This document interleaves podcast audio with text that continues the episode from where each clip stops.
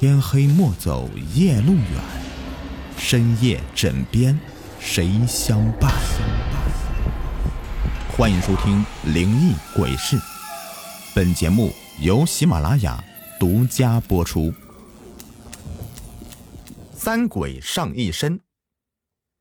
我有一个朋友小王，是太康县的，他这个人做事颠三倒四、奇奇怪怪，不过人挺好，讲义气。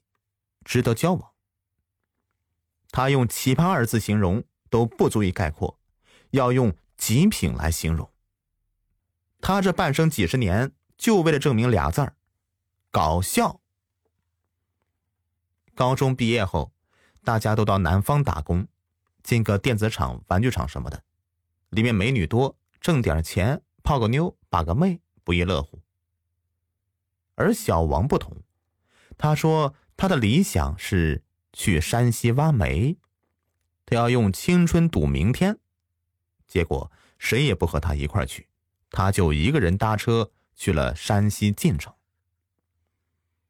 结果到了晋城，大失所望，几个国有大矿进不去，小煤矿正逢大检查，都关着门不招人。没办法，就在那边流荡了。不久，钱也花完了。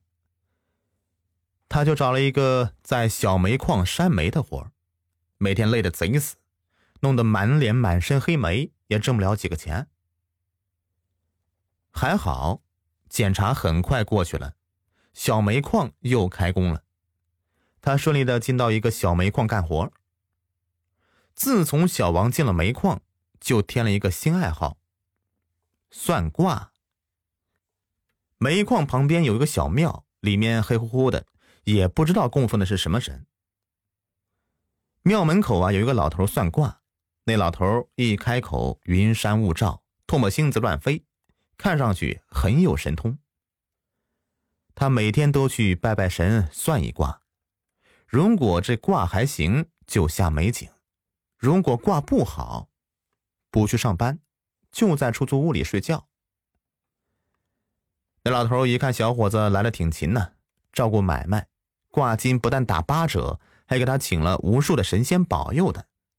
小王也觉得赚大了。就这样，在矿上连干带不干的混了一年，也挣了一两万块钱，但有一半钱都给那个算卦老头和庙里做贡献了。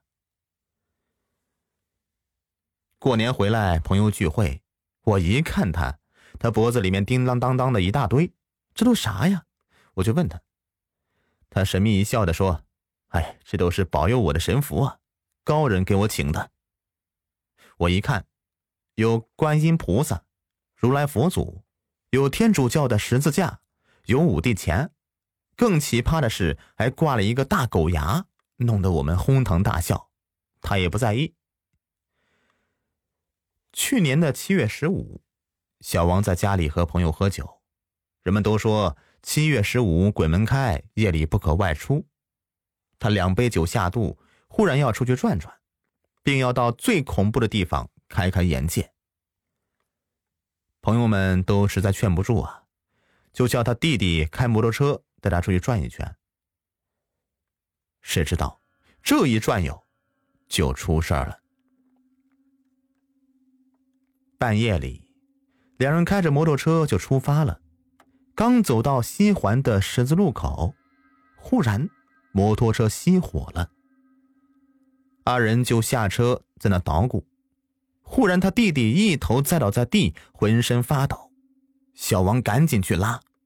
这时候他弟弟大叫一声：“你他妈咋开的车呀？把我俩都撞死了！老子扇死你！”说完就伸手在自己的脸上啪啪啪的猛扇起来。小王一看都愣了。接着，他弟弟用一个中年人的声音说：“我不也撞死了吗？你们从旁边猛地窜出来，谁能躲得过去？”他弟弟又用一个女孩声音说：“我死的好惨呐，我还年轻，没结婚呢。”说完，两手捂脸，嘤嘤嘤的哭泣。这时候，大路上空旷无人，天上月明星稀，万籁俱寂。路旁的路灯发出昏黄的灯光，整个场面显得神秘诡异。小王一看，知道坏事了，这是鬼上身了呀，而且还是三个鬼，顿时吓出一身的冷汗，酒劲儿立马醒了。这时候，他弟弟在地上打着滚哭，拉都拉不起来。小王一摸脖子，忽然摸到那一堆东西，顿时有了主意。他说：“你们赶紧走，不然我要用大神罚你们。”他弟弟嘿嘿一笑，阴森森的看他不语。小王一伸手，把脖子里东西全都拿出来，一个一个的挨个试，都按到他弟的额头上。各个大神都试了，毫无反应。小王急得满头大汗，最后拿个东西往他弟弟头上一按，有个声音说：“哎呀，这个厉害，快走！”接着，他弟弟就消停了。小王一看，是五帝钱。所谓五帝钱，指的是清朝的五个皇帝的钱，他们分别是顺治、康熙、雍正、乾隆、嘉庆这五个皇帝的铜钱串到一起，叫做五帝钱，有威力。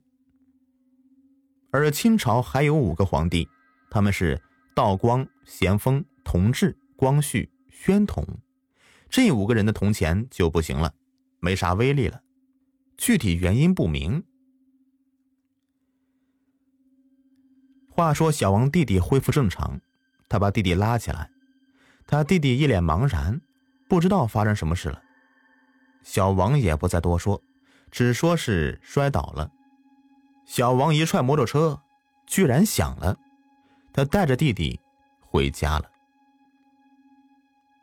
第二天一打听，原来那个路口啊，前两天出了车祸，一辆小车和一个摩托车撞了。摩托车上有一个男孩，一个女孩，小车上一个人，三人当场死亡，场面很是惨烈。小王一听，唏嘘不已。从此以后，他把那一堆东西都扔了，就只带一个五帝钱，视同珍宝。